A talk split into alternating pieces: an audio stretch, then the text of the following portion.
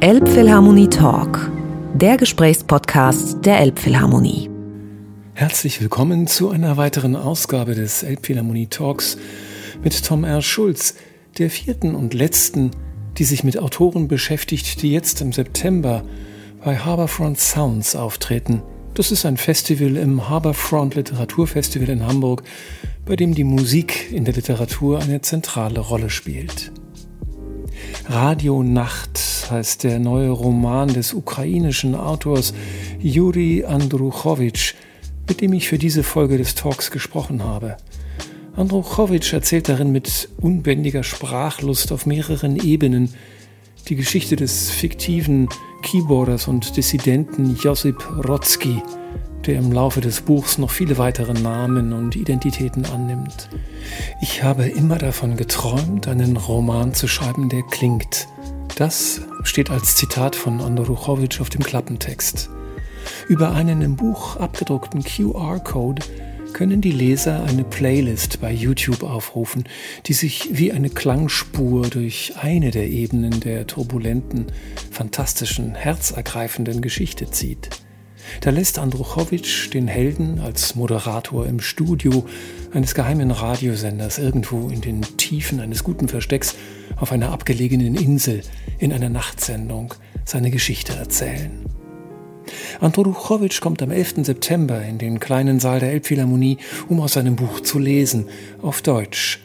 Begleitet wird er von der Band Carbido, die aus drei Musikern aus Polen besteht.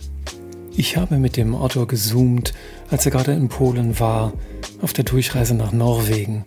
Und von dort kommt er dann nach Hamburg, wo man ihn schon zwei Tage vor seiner Lesung am 11. September, also am 9. schon bei der Eröffnung des Harbourfront Literaturfestivals erleben kann, ebenfalls im kleinen Saal der Elbphilharmonie. Juri Andruchowitsch, ich bin sehr, sehr glücklich, dass wir die Gelegenheit haben, so kurz vor Ihren, muss ich ja sagen, beiden Auftritten im Rahmen des Harbourfront Literaturfestivals äh, noch mit Ihnen zu sprechen. Ich erwische Sie gerade in Krakau, ist das richtig? Uh, in Wroclaw. In Wroclaw. Ich war in Krakau gestern. Wir haben mit der Band, mit Carbido, ein Konzert gespielt und ich bin jetzt ein paar Stunden in Wroclaw und dann fliege ich nach Norwegen zu einem Literaturfestival. Also das Programm ist voll. Sozusagen. Das sieht nach einem dicht gepackten Zeitplan aus. Ist denn Ihre Band auch mit in Norwegen? Ich weiß, dass sie in Hamburg dabei sein wird, aber in Norwegen jetzt nicht. Nein, das, es geht in Norwegen um meinen alten Roman, Moskoviada dieses Jahr auf Norwegisch herausgegeben und ich komme allein nach Norwegen. Das heißt, Sie leben momentan eigentlich in zwei verschiedenen Erzählwelten, wenn ich das richtig sehe. Ja, ja, ja, so ist das. Radio Nacht ist ja nun ganz neu im ja, Deutsch und, erschienen. Und ein Roman, den ich vor 30 Jahren geschrieben habe, Moskoviade. Also das war um die Zeit des Falls der Sowjetunion, dann kurz darauf, richtig? Kurz darauf, genau. Das war 1992. Das war mein erster Aufenthalt in Westeuropa, in Deutschland. Das war mein erstes Stipendium von der Stadt München. Ich war drei Monate dort und habe diesen kleinen Roman während dieses Aufenthaltes geschrieben. So wie man das macht als guter Stipendiat, dass man den Aufenthalt nutzt, ja, ja, um ich, ich war ein, schaffen. Ein vorbildlicher Stipendiat, der den ganzen Roman dort geschrieben hat. Großartig. Wir sprechen heute über Radio Nacht, über Ihr neues Buch, das ich, ich muss es sagen, auch natürlich deswegen verschlungen habe, weil ich damit fertig werden wollte, ehe wir uns jetzt unterhalten. Mhm. Aber ich glaube, es wäre mir auch sonst nicht furchtbar schwer gefallen, ihn zu verschlingen. Ich finde, es ist ein ein großartiger Roman, ein, ein, unfassbar reiches, verwirrendes, gewaltiges Panorama, was sie aufblättern von Gott, Vater, vom Teufel, von all den grauenhaften Dingen, die man erlebt in repressiven Gesellschaften, in denen man leben muss. Und gleichzeitig ist es eine wunderbar verschachtelte Liebesgeschichte mit einem kleinen Theaterstück drin. Ganz viele Aspekte, die das Buch so erscheinen lassen wie eine Matrioschka-Puppe, in der viele, viele andere Romane drin sind. Sie haben diesen Roman in der Ukraine im letzten Jahr schon herausgebracht und es steht irgendwo in der Verlagsnotiz vorne drin im Buch, dass Sie noch einige Veränderungen vorgenommen haben.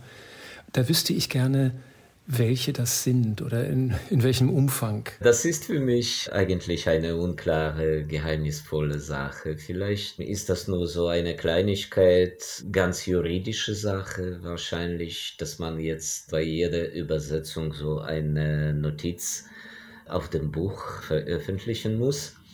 Es gibt keine Veränderungen.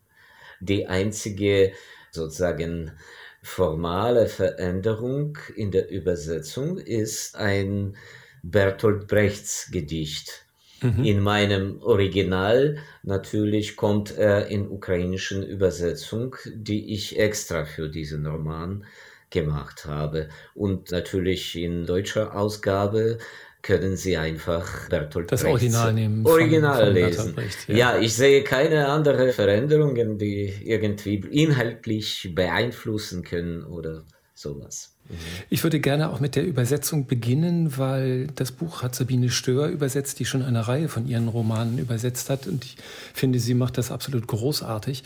Ich habe so als kleines ja, neudeutsch würde man sagen, als Fun Fact gelesen, dass sie zur Übersetzung ihrer Bücher auch deswegen gekommen ist, weil sie sie A hat lesen hören und B, weil es wohl nur eine Übersetzerin gab, die aus der DDR stammte und die das Übersetzen ihrer Bücher abgelehnt hat, weil sie sie zu pornografisch fand. Hm. Ist, das, ist das Folklore oder stimmt das? Für mich ist das Folklore.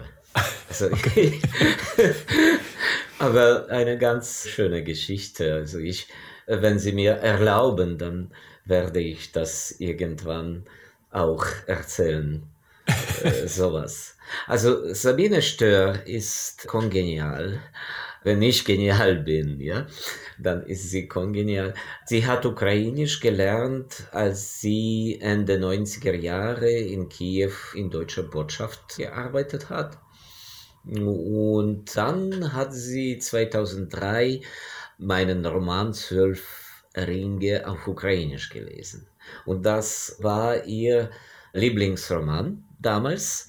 Und sie hat es versucht, einfach 10 oder 20 Seiten ins Deutsche zu übersetzen. Und das ging erfolgreich. Also danach arbeiten wir immer zusammen und ich bin sehr, sehr froh, sehr glücklich, dass ich so eine brillante Übersetzerin getroffen habe. Ja, das können Sie auch uneingeschränkt sein, weil sie also eine ungeheure Sprachmacht liefert, die natürlich von Ihnen kommt, aber die auch aus ihr selbst herauskommt.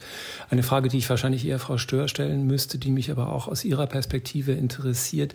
Ist es leichter, eine Übersetzung zu verfolgen, wo man die Sprache gut kann, wie Sie das Deutsche, oder ist das eher schwierig, weil man noch kritischer ist? Aus meiner Perspektive ist das natürlich ein großer Vorteil, dass ich ab und zu irgendwelche Missverständnisse finden kann und dass wir das auch mit Sabine ganz direkt auf Deutsch besprechen können, was in dem Fall auch wichtig ist, dass wir Deutsch als unsere Arbeitssprache mhm. äh, verwenden.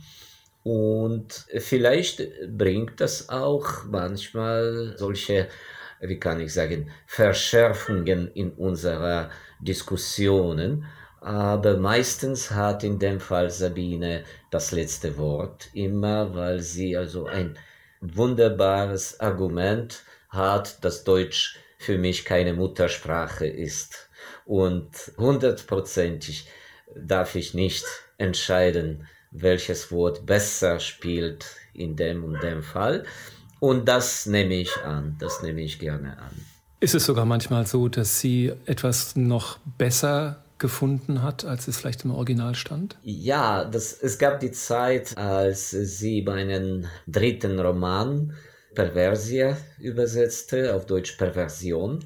Mhm. Und das war damals so am Anfang schon entschieden. Das war mein Vorschlag eigentlich. Ich sagte damals, gut, diesen Roman habe ich schon vor 15 äh, oder 20 Jahren geschrieben Und manche Sachen in diesem Text würde ich jetzt meiner weiteren Erfahrung, würde ich viel reicher machen, viel witziger oder viel innovativer. Also, das war meine Bitte, hm, sei nicht so buchstäblich, ja, ja, ja, ja, ja, am Original gebunden, sondern bitte mehr, mehr, mehr Erfindung. Und ja, diese Übersetzung, so sage ich manchmal, ist besser als mein Original. Aber Sie haben sich dann doch angenähert wieder.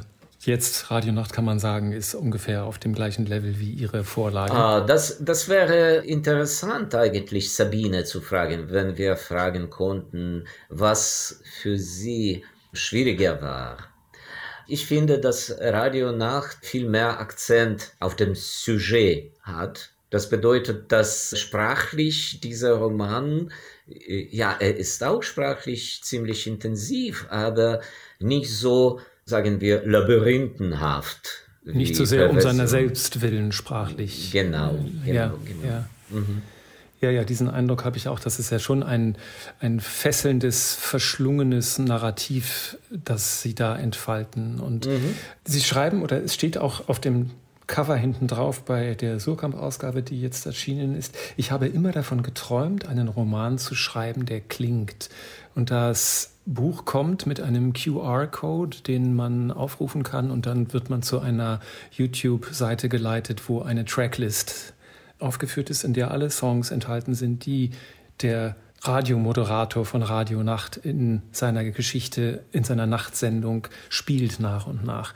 Trotzdem frage ich mich, ist, die Sprache selber ist ja schon so ungeheuer klangmächtig bei Ihnen. War das wirklich, dass Sie einfach so nah an die Musik rankommen wollten wie möglich und deshalb diese Tracks mitgeliefert haben? Oder ist das ein bisschen kokett zu sagen, ich möchte einen, einen Roman schreiben, der klingt? Alle Ihre Romane klingen, würde ich behaupten. Ja, das stimmt, aber in, in diesem Roman klingt manchmal ganz konkretes Musikwerk mit konkreter Melodie, mit Sound und Stimmung. Und für mich war das sehr spannende Aufgabe, wie dieses oder anderes Werk, wie das gerade in dem Kapitel mit dem Inhalt zusammenspielt. Mhm. Wie äh, diese Anspielungsreiche Songs. Assoziationen zwischen dem Text und der Musik arbeiten können. Und mhm. das war mein äh, alter Traum wirklich, weil der erste Impuls, so eine Sache zu schreiben, wo jemand in der Nacht allein sitzt und sein Radio hat und spricht mit unsichtbaren Zuhörern. Der erste Impuls kam noch in 2005 und das war absolut zufällige Situation mit einem Gespräch im Radiostudio und da habe ich so etwas wie eine eigene Radiostation habe ich mir vorgestellt. Und wie kann man eigentlich diese, so ein Buch auf dem Papier gedruckt, wie kann man dann so machen, dass aus diesem Buch auch Musik ertönt? Das hat mir natürlich QR-Code geholfen. Mhm. Das hat die Sache erleichtert. Auf der anderen Seite gibt es ja auch im, im Text selbst, ohne dass es dazu besondere Tracks gäbe, sehr viel musikalische Referenzen. Die Hauptfigur, wenn man sie denn so nennen darf, die aus vielen äh, Facetten zu bestehen scheint, ist eigentlich Rockpianist und Musiker und die Phasen, in denen er spielt, sind auch, finde ich, sehr plastisch, sehr genau, sehr man hört, man hört, was er spielt. Und eine andere Geschichte, die viel furchtbarer ist, ist die, die Musikalität des Tinnitus, die sie mit einer mhm. solchen ungeheuren Wucht beschreiben. Beides Mal ist gefragt, wie weit ist das blödsinnige Frage, aber naheliegende Frage, wie weit ist das dann doch autobiografisch? Also auch das, das Klavierspiel, die, die Existenz als Musiker und dann diese Tinnitus-Erfahrung. Kann man das überhaupt schreiben, wenn man davon nicht selber geschlagen ist? Ja, mit Tinnitus ist natürlich reine Fantasie. Mhm. Hier kann ich kein Wort äh, Wie schön für Sie. Ja. sagen, dass das bei mir irgendwie autobiografisch ist.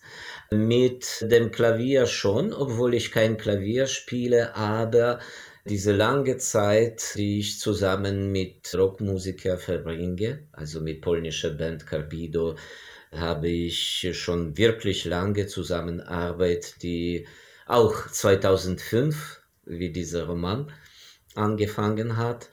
Und ich habe vieles gelernt. Ich habe zum Beispiel mehrmals auch gesehen, wie einsam in einer Band sind diese Musiker, die Tasteninstrumente spielen, zum Beispiel Klavier oder Orgel.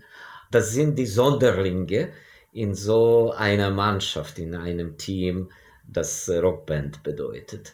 Vielleicht kommt das aus verschiedenen Gründen, aber wer sie auch auf der Bühne diese Anordnung sehen, wie die Musiker stehen dort, dann muss immer der Tasteninstrumente spielt, der muss irgendwie isoliert sein. Also weiter von anderen entfernt und irgendwie in eigener Welt. Manchmal auch mit dem Rücken zum Frontman sitzend. Mhm. Mhm. Das habe ich als eine schöne Metapher angenommen, dass wahrscheinlich so ein Protagonist sollte kein echter Rock'n'Roll-Mensch sein, der, das ist natürlich vor allem Gitarre, ja, oder der Vokalist, der Sänger. Sondern der Musiker ist dann schon in einer Art Splendid Isolation ja, innerhalb der, der Gruppe. In, in ihm haben wir auch solche Brücke zwischen der hohen sozusagen Musikkultur also Klassik, was er in der Musikschule gelernt hat. Und diese Brücke geht zu Rock'n'Roll. Ja, mhm. und das ist auch so eine Figur, die eigentlich meiner Meinung nach am reichsten sein kann. Weil sie zwischen den Welten leben kann, weil sie beide Welten kennt. Ja, ja, genau. Und dass Josef Brodsky zum Beispiel als seine Lieblingslektüre Spaziergang von Robert Walser hat, und dazu noch hat das extra im Original vorbereitet, dass er ist bereit schon im Original zu lesen.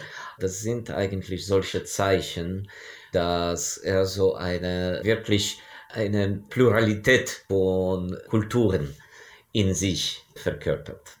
Juri, Sie sind Jahrgang 1960 und Sie beziehen sich in dem Buch viel auf Bands aus den 60er und den 70er Jahren. Und ich frage mich, auf welche Weise Sie offenkundig ja doch auch damit sehr verbunden davon Kenntnis bekommen haben. War das Radio Free Europe damals oder waren das polnische Sender? Sie sind ja in einer Stadt in der Ukraine groß geworden, die relativ nah an der damaligen Tschechoslowakei liegt und an Moldawien und wahrscheinlich ist da auch Radio Free Europe, Europe reingestrahlt. Oder wie, woher kannten Sie das? Ja, Sie haben absolut recht. Radio Free Europe, aber das war rumänischer Dienst mhm. in diesem Radio und es gab jeden Sonntag eine äh, vierstündige, glaube ich, lange, lange Sendung von so einem Moderator, der hieß Radu Theodor und der hat Musik damals direkt aus der Vinylplatten abgespielt. Das konnte man hören ja, wie es noch üblich war damals, wahrscheinlich auch von Anfang bis Ende, ohne viel zu quatschen dazwischen, oder? Genau, der, der war sehr, sehr redselig. Ich kann kein Rumänisch verstehen, aber was er erzählte, musste sehr, sehr, sehr spannend sein. Aha. Und das war so quasi ein Wunschkonzert. Er bekam irgendwelche Briefe, trotz dem System. Mhm. Die hatten damals absolut harten Regime mit Nicolae Ceausescu. Mhm. Deswegen haben seine Zuhörer aus Rumänien äh, ihre Briefe an Radu Theodor mit solchen Pseudonymen unterzeichnet. Er sagte nie die echten Namen und Nachnamen. Er sagte so Jim Morrison, DDB oder Captain Morgan oder sowas. Also sie hatten alle ihre Spitznamen, ja, Tarnamen. Ja. Aber das war nicht der einzige Einfluss. Natürlich polnisches Radio, natürlich nicht nur Radio. Es gab einen illegalen schwarzen Markt von Vinylplatten. Bei uns in der Stadt gab es ein paar Leute und jeder, der sich interessierte, konnte für das Geld eine Aufnahme bestellen. Also auch für, wie heißt dieser Abspieler mit äh, Spulen Tonband, Magnettonbandgerät. Ja, ja. Also das, das war ein großes Thema. Also es, es gab sehr viele Anhänger von dieser Musik und wir hatten so eine Art geheimer Gesellschaft. Ein Treffpunkt, wo man sich zu Hause traf bei den Freunden und dann hörte man die neue Platte der Doors und war damit wahrscheinlich glücklich und zufrieden für Monate. Genau, ob, obwohl die, die neue Platte konnte so teuer sein wie ein monatlicher Lohn eines Ingenieurs in der Fabrik. Also das bedeutete, man musste das nicht für immer kaufen, sondern für einige Zeit die erste höchster Qualität Aufnahme für sich machen und dann nach einiger Zeit weiter verkaufen für ein bisschen niedrigeren Preis und so weiter. Also das war sehr, sehr gut strukturiert, muss ich sagen. Ja. Und die Bands, die Sie nennen, die auch zum Teil ja auf der Playlist vorkommen, Procolarum zum Beispiel, das ist ja doch alles tiefe 60er, 70er Jahre im Grunde. Ihre, Ihre Adoleszenz in der Musik, richtig? Ja, Procolarum kommt aus dem Jahr, glaube ich, 74, also relativ ja. neuer. Das war das Album äh, Exotic Birds and Fruits. Aber es gibt dort ja auch äh, Elton John, David Bowie natürlich. David Bowie, ja, ja. Zeiten. Natürlich geht es zum großen Teil um die Pubertät. Diese Sachen sind auch wichtig in Momenten, wo der Protagonist über seine Teenagerjahre spricht oder seine späte Kindheit, also mhm. seine Vaterlinie seine Kindheit, wo er auch sehr einsam war und Musik war etwas wie sein, sein Versteck oder sei, seine innere Welt. Und ja, diese Exkurse sind sozusagen generationswichtig für meine Hauptfigur. Ich habe mich ein bisschen erinnert gefühlt an Michael Bulgakov, der Meister und Margarita, diese Art von fantastischem Roman oder Boris Vian und die Gestärtage, dieses Ineinanderschmelzen von Realität und Fiktion.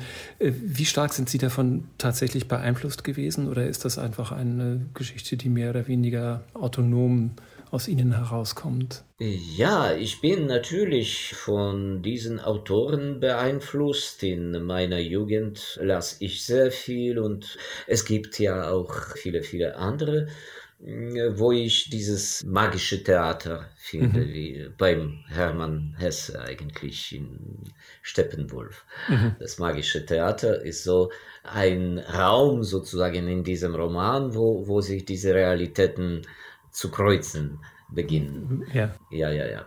Und es gibt natürlich viele, viele andere Namen. Heutzutage kann ich schon sagen, das bin auch ich. Ja, das ist meine Stilistik. Mhm. Äh, vielleicht kann ich auch anders nicht schreiben, weil das nicht sozusagen meine Projektaufgabe ist, die ich vor mir stelle, so zu schreiben. Das geht einfach so bei mir, das fließt so von meinem Schreiben und diese groteske und karnevalistischen Sachen und vor allem dieses magische Theater, das ab und zu da und da erscheint. Wenn wir uns die Ukraine heute anschauen, Ihr Buch ist erschienen, bevor die Russen dort ihren Krieg begonnen haben. Was hat das mit Ihrem Schreiben gemacht, dieses letzte halbe Jahr? Ich habe am Ende voriges Jahres ein neues Buch angefangen und das erste Kapitel steht in, in meinem Computer mit dem Enddatum der 20. Februar. Oh. Also vier Tage. Vier Tage vor der Invasion. Vor dem Anfang des Krieges. Und dann musste ich ziemlich eine lange, ziemlich lange Unterbrechung machen. Ich war, vor allem war ich natürlich schockiert und in großen Verzweiflung, Stress und natürlich die Angst über die Leute, die mir am nächsten sind und über die anderen Leute. Aber dann nach einigen Wochen oder Monaten besser zu sagen. Also im Mai konnte ich schon weiterschreiben. Also bis, mhm. bis jetzt habe ich zwei Teile von diesem Buch. Und ja, ich hoffe, dass ich in diesem Jahr das noch beenden kann. Also eigentlich schreibe ich weiter. Und Sie schreiben momentan mehr von unterwegs oder sind Sie tatsächlich wieder in Ivano-Frankivsk, wohin Sie zurückgezogen sind, in Ihre Geburtsstadt und Ihre Aufwachsstadt? Kann man da leben im Moment? Ja, ich kann das so teilen. Wenn ich unterwegs bin, dann arbeite ich in einem Zug oder Flugzeug sehr gerne mit dem fertigen Text. Mhm. Äh, das, das bedeutet, dass er nicht fertig ist und ich kann noch etwas ändern, verbessern oder einfach noch mehr detailisiert das machen.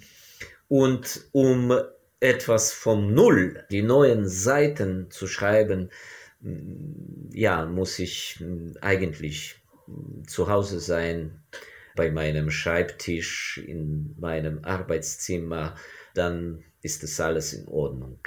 Die Musik, die ich immer abspiele, während ich schreibe, ist jetzt auf der Pause. So meine private Entscheidung, solange wie der Krieg dauert, werde ich ohne Musik schreiben. Hm. Warum, warum ist das so? Nach dem Sieg komme ich zurück zu meiner Sammlung. Nein, das, es geht nur um eine Art meiner persönlichen Tabu.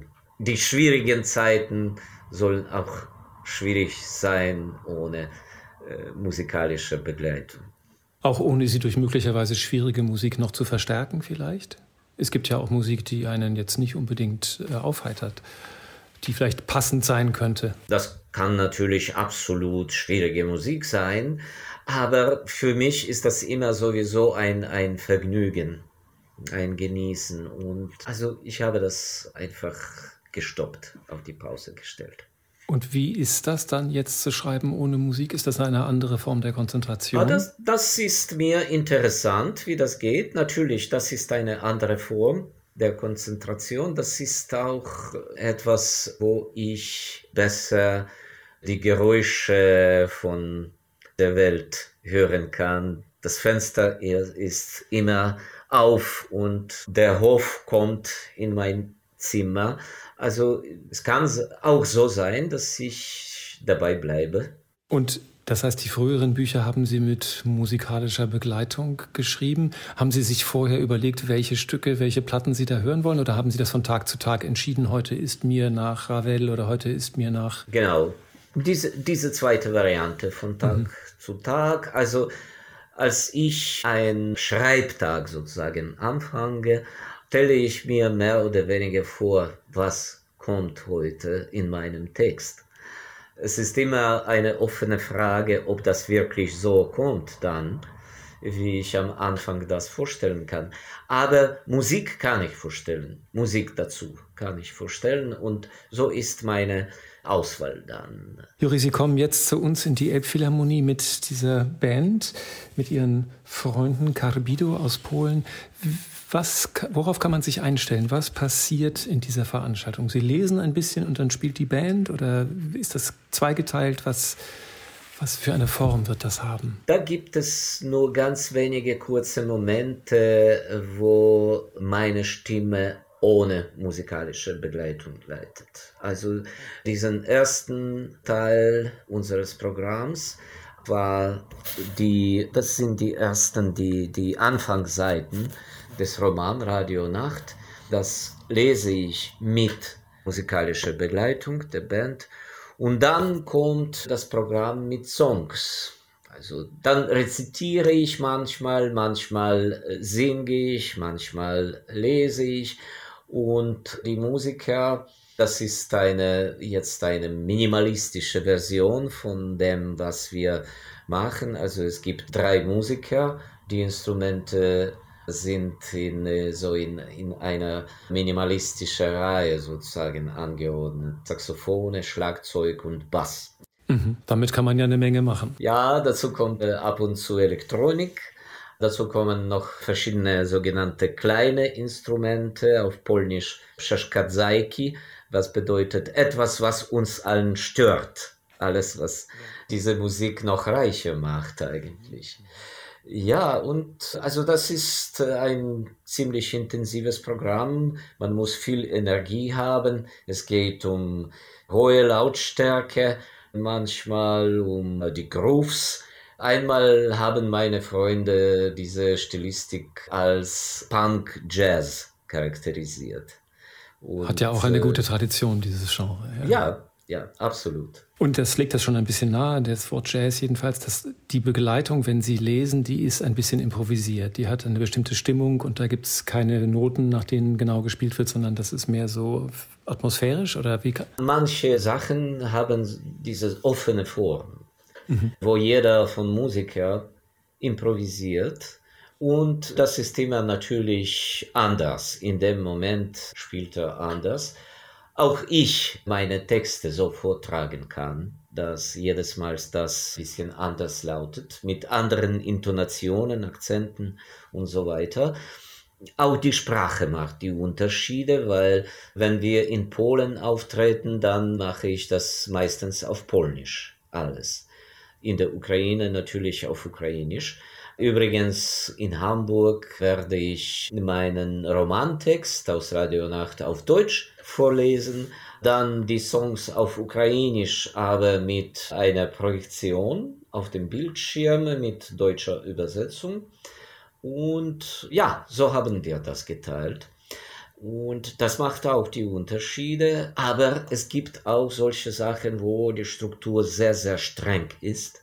Wo muss man absolut präzis sein, weil das jetzt alle zusammen diese Qualität schaffen.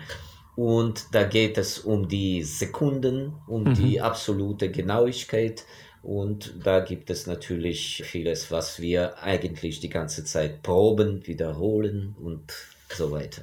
Das klingt jedenfalls sehr spannend und sehr animierend und ich freue mich sehr darauf. Dann danke ich Ihnen ganz, ganz herzlich und freue mich, Sie bald zu sehen in der Elbphilharmonie. Alles Gute. Vielen Dank. Auf Wiedersehen. Auf Wiedersehen. Elbphilharmonie Talk, der Gesprächspodcast der Elbphilharmonie.